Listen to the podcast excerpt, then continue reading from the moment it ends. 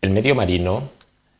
y las zonas costeras revisten una importancia estratégica debido a la gran cantidad de usos, recursos y servicios que proporcionan.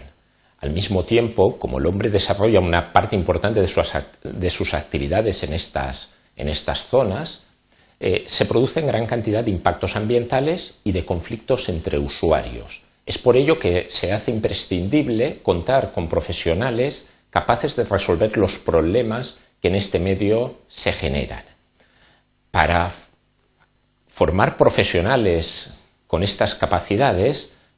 debemos contar con graduados que provengan del mundo de las titulaciones científico-técnicas.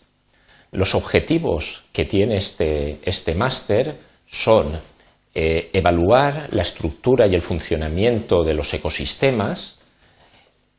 establecer los indicadores de impacto, presiones e indicadores de estado de, los ecosistemas, ser capaces de predecir cambios a través de herramientas de, simulación que se pueden aplicar en los estudios de impacto ambiental,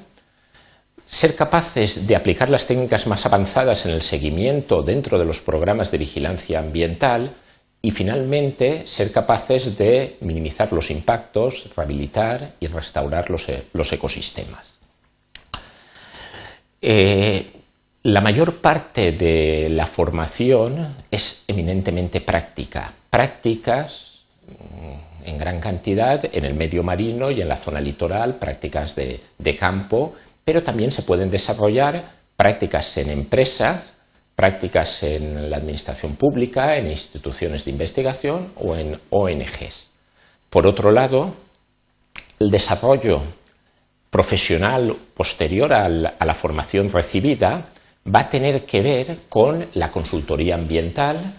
con la gestión de recursos y de ecosistemas llevada a cabo desde la Administración o desde organizaciones como una cofradía de, pescadores y fundamentalmente nuestra pretensión es formar investigadores que se dediquen a mejorar el conocimiento sobre, estos sistemas y las nuevas herramientas finalmente animaros a, todos los interesados en estudiar este máster.